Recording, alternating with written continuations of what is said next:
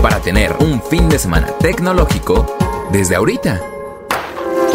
¿Qué onda, Geek Hunters? Yo soy Ginger Jabur, reportera de tecnología, y la recomendación de esta semana es para sumergirnos en el mundo de los videojuegos. Si quieres ir este fin de semana y hasta el 29 de mayo, el Centro Multimedia del CENART y el Centro Cultural España estarán presentando la exposición Videojuegos, los dos lados de la pantalla.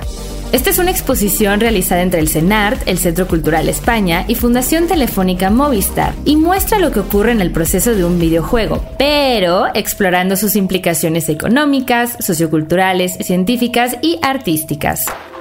Por eso se llama Los dos lados de la pantalla, porque busca poner una mirada entre el mundo físico y el virtual de los videojuegos. El primer eje, dentro de la pantalla, aborda la enorme complejidad que implica el desarrollo de un videojuego. Cortana, ¿me recibes? Cortana, entra.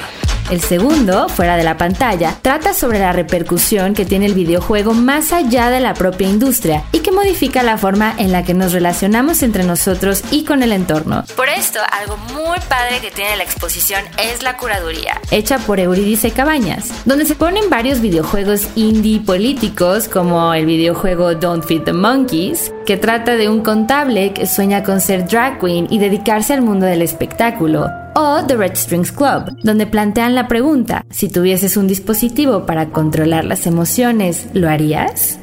La exposición educativa se presentó en el espacio de Fundación Telefónica en Madrid y llegó a México para que nosotros también podamos disfrutarla. Me refiero al juego. Mira, aquí está el correo de confirmación. Aunque la exposición en el CENART es muy pequeña y algunas interacciones no funcionan muy bien, vale la pena darse una vuelta para conocer estas otras narrativas que pueden ofrecer los videojuegos. La exposición es completamente gratuita y puedes visitarla en ambas sedes en un horario de 10 a 17 horas. Es una opción muy padre para visitar en familia, amigos, pareja o solitos, ¿por qué no?